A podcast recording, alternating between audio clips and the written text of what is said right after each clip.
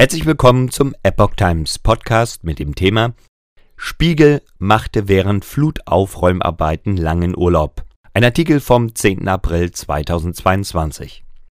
Nach dem Rücktritt von NRW-Umweltministerin Ursula Heinen-Esser CDU, wegen eines Mallorca-Urlaubs während der Flutkatastrophe gerät nun auch deren damalige Amtskollegin aus Rheinland-Pfalz, die heutige Bundesfamilienministerin Anne Spiegel, Grüne, unter neuen Druck. Spiegel trat laut eines Zeitungsberichts am 25. Juli, zehn Tage nach der verheerenden Hochwasserkatastrophe an der A, einen vierwöchigen Frankreich-Urlaub mit ihrer Familie an.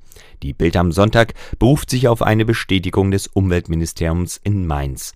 Spiegel unterbrach ihre Ferien demnach für zwei Vororttermine am 10. August. Dabei informierte sie sich in Dümpelfeld über die Reparatur der Kläranlage. Im Ahrtal schaute sie sich an, wie weit die Helfer mit den Aufräumarbeiten gekommen waren. Danach ging es laut des Zeitungsberichts angeblich zurück ins Ferienhaus nach Frankreich für die zweite Urlaubshälfte. Der Urlaub endete nach Ministeriumsangaben am 23. August.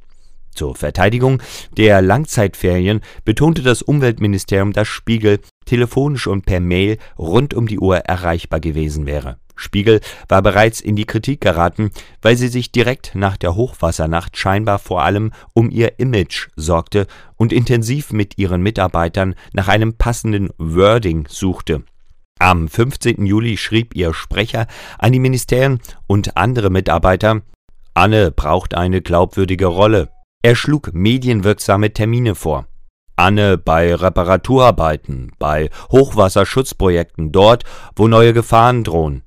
Die Auftritte dürften aber nicht nach politischer Instrumentalisierung aussehen. Die Ministerin antwortete ihrem Sprecher, das deckt sich mit meinen Überlegungen.